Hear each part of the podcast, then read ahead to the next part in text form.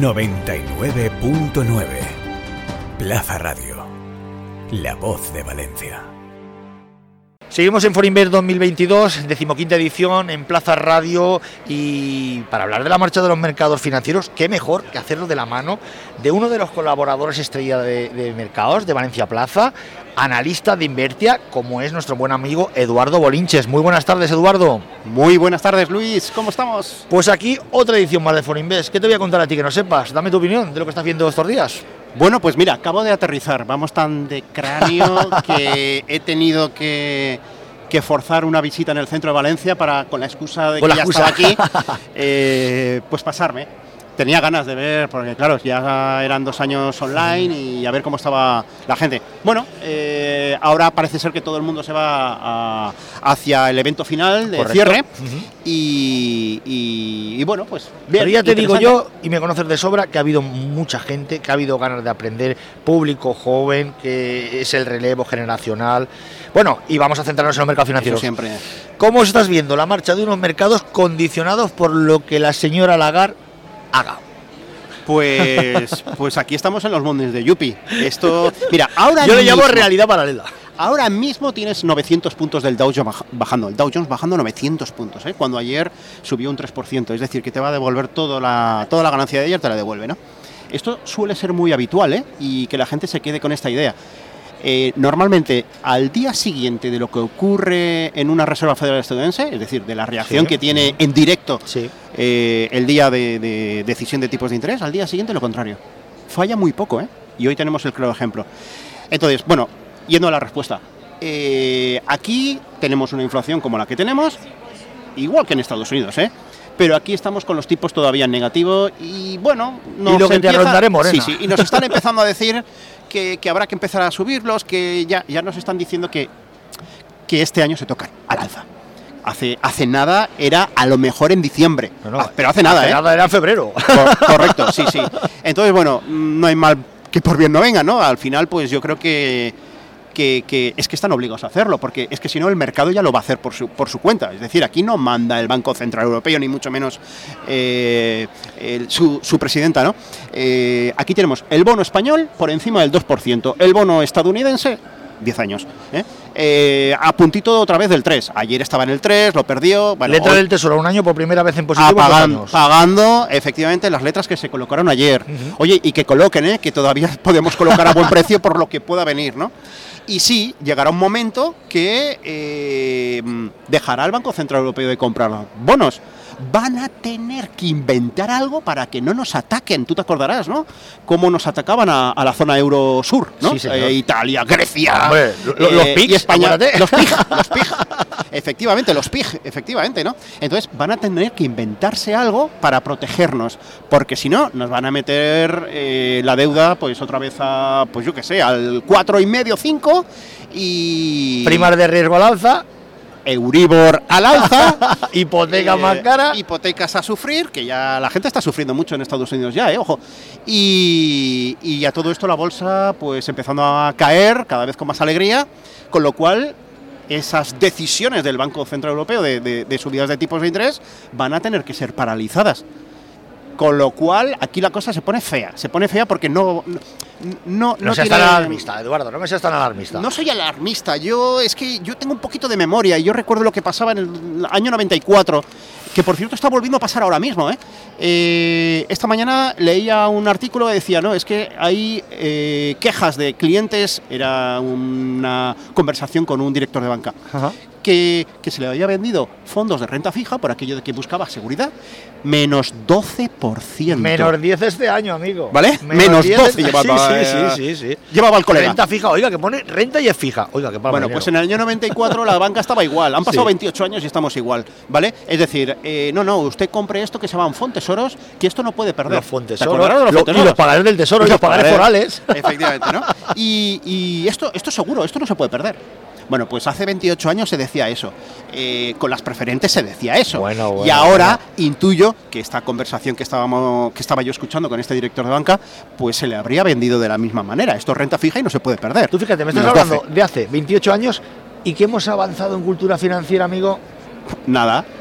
¿Qué A- hemo- Aquí tenemos 15 con este evento y algo se pone en el granito de arena. Sí, sí, ¿vale? sí, pero, pero, pero más allá, ¿la gente no sabe que con un 8% de inflación o supera la inflación estás palmando pasta? Sí, pero tú sabes, el problema es que hay que tirar más a fondo. Pero claro, si entramos igual te, te cortan la No, entrevista. No, no te metas en frega, no te metas El en tema, frega. el tema es que a ti no te pueden obligar Ajá. y yo, yo me fui de, la, de, de- de las distintas entidades bancarias, pero en la última banca privada donde estaba, porque a mí se me obligaba a vender productos financieros. Sí, sí, Lle- sí. Llegaba el cierre de año y yo tenía que vender 5 o 6 planes de pensiones al día. ¿Y me da igual que entrase un chaval de 20 años que una abuela de 80. Yo tenía que encasquetarle el plan de pensiones. Y hablaban de arquitectura abierta. Eh, ¿vale? Ahora sí, se han inventado la MIFID, se han inventado todo lo que quieras, el, el- el conoce a tu cliente, el test MIFID, el no sé qué, pero al final sigues colocando lo que te exige la, la regional, ¿no? Bueno, escucha, colocando y cuando, no son, gente. y cuando no son te vende un coche, te, Ah, bueno, una sí. tele, el iPhone de turno. O las sartenes, que no falten. O los sartenes que nos falten. Y que en lugar de dar rentabilidad, mira, se lo estaba diciendo aquí al compañero comiendo, yo lo que con un banco quiero que me dé es rentabilidad. Y yo con ese dinero, si quiero sartenes, si quiero mantelería, si quiero me voy de viaje con mi novia, lo que sea. Pero chico, es que seguimos en la misma. Ahí hay un anuncio muy bueno en televisión ahora mismo. Eh, no quieres unas sartenes de 300 euros, pero sí que quieres los 300 euros. Ese es el anuncio, ¿no?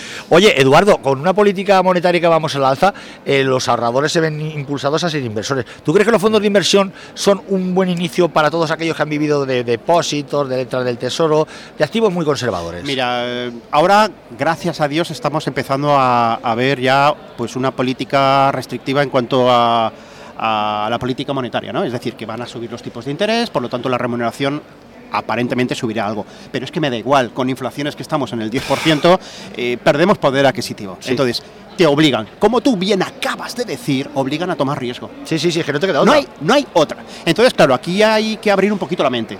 Eh, dentro de tomar riesgo, pues eh, hay muchas cosas. O sea, puedes desde... yo siempre digo lo mismo y no, no suele fallar, ¿eh? Em, cada vez que tú escuches durante dos días consecutivos en las noticias de las 3 de la tarde, en portada, la bolsa está cayendo, ese es el día de comprar. Sí, señor, sí, señor. Y eso va a pasar tres o cuatro veces al año. Y la gente sale pitando cuando Y lo tú oye. cuando... Claro, la gente hace lo contrario, ¿no? Eh, y, y si tú haces esa operativa de comprar solo cuando hueles miedo, que te lo está diciendo la tele, en portada de un Sí, telediario a nivel nacional, eh, al final de los años, y esto no se cura con tres meses, vista. ¿eh? al final de muchos años, te puedes reír en la cara de cualquier gestor de fondos de inversión. Sí, pero yo lo La que quiero, rentabilidad media... yo lo que quiero es ganar dinero cuanto más mejor y cuanto antes mejor. Es lo que quiero. Así nos va a pegar la pelota. Claro, es que a ver, si a ti te bombardean por Facebook, por Instagram, que si mira qué coche me he comprado, mira qué villa, que si salgo en bañador eh, dentro de una piscina con el portátil operando en bitcoins. Claro, se te pone una cara de tonto, por no decir otra cosa, que aquí gana todo el mundo dinero menos tú, ¿no? Entonces, claro, esa cultura del pelotazo rápido y fácil eh, está haciendo mucho daño. Claro que Oye, sí. compramos bitcoins, etéreos, cardanos, ¿qué compramos? Eh, compramos ediciones plaza. Ahí, ahí, ahí, ahí, ahí, ahí. Eh, ¿Qué, te, qué te parece a ti todo lo de las cripto? Yo le llamo cripto, eh, yo lo- criptotimo prácticamente, pero hablando en serio, vamos a ver, estamos hablando de un activo de inversión que no está ni regulado ni supervisado por nadie. O sea, partimos de eso. ¿Tú comprarías algo al margen de finanzas, eh? Sí. Algo, lo que fuera, en la calle que no estuviera ni supervisado ni regulado? Yo no. Yo no. Es difícil, pero a ver, mi, mi tesis es la siguiente. Yo he tenido una experiencia inversora con bitcoins. Yo probé. Yo probé Pero comprar probé como si fuera trading, ¿no? Sí, sí, y, sí, y- yo y probé. sabiendo el riesgo que asumías. Por supuesto, y puse mil euros, no puse más. Perfecto. Si yo perdía mil euros, oye, pues mira, un cabreo de, De fastidio y punto. de un día, día y medio Sí. y ya está, ¿vale? ¿Qué pasa? Que, que yo compré 1123 y esto empezó a subir, empezó a subir, a subir y llegó un momento que coincidió que al lunes siguiente iban a inaugurarse la contratación en Chicago de los futuros de Bitcoin Ajá. y yo dije, ojo, los famosos hedge funds, JP Morgan, Morgan está, eh, Goldman Sachs and Company, BlackRock and Company. van a tener la oportunidad de ponerse cortos en el mercado. Bueno, y lo hicieron. Yo cogí el jueves y vendí todos mis bitcoins. Por ese motivo, y porque yo ya te- yo, yo tenía una inversión de 1.000 euros, pero el valor de mercado era de 17.000. Y claro, perder lo que llevaba ganado, eso sí que me picaba. Y entonces, la unión de ambas cosas dije, vendo. Y al día siguiente escribí un artículo que, que fue uno de los más leídos donde estaba escribiendo entonces, Sí. eh, que llevaba por título, y está en Google, es muy fácil seguirlo, Eduardo Bolinches, Google, eh, ¿por qué ayer vendí todos mis bitcoins? Y precisamente era ese motivo. Porque el lunes eh, Goldman Sachs va a poder ponerse corto en futuros, por primera vez en la historia de, Pero- de bitcoins. Vamos a ver. De hecho, ¿cuál- se fue, a, se fue a 6.000. Pues sí, yo, fue. Sí, sí, sí, sí. yo esperaba comprar a 4.000. No llegó a 4.000, no compré, le deshago en viaje. Pero, por ejemplo, la gente joven que estamos viendo por aquí, ¿tú recomendarías como activo de inversión? Repito, de inversión, Mm. no de especulación. Un Bitcoin, un Ethereum, un Cardano, pues uno de estos. depende, depende de tu capital. Es decir, yo ahora mismo... Como inversión, Sí, sí, sí. Yo le estoy ahora mismo eh, creando una cartera a mi hijo Ajá. a largo plazo. Tendrá oro, ¿eh? Tiene que tener oro, Eduardo En la próxima ampliación de capital va a tener oro. Todo- es que no ha llegado, ha cumplido ahora. Y el 1 de abril fue la última capital. Qué tenemos, bueno. tenemos ventana de liquidez cada, eh, No uno de cada primero de trimestre. Qué bueno, por y entonces, favor. claro, él no cumplía el 1 de abril y siendo menor, pues no podía entrar en la comunidad de bienes, ¿vale? Que tenemos. Entonces, bueno, eh, sí, por supuesto, no te quepa la menor duda. El primero, el 1 de junio, ahí, está, ahí va a estar, ¿no? Entonces, le estoy creando una cartera de valores a largo plazo, tan, tan, tan a largo plazo siempre, que claro. le he abierto la cuenta y lo primero que he hecho yo ha sido cambiarle la contraseña para que no pueda vender, ¿vale? O sea, como la hucha y el cuchillo. Sí, sí, no, es que, es que me lo conozco, a mi hijo lo conozco mucho. Qué bueno. ¿Vale?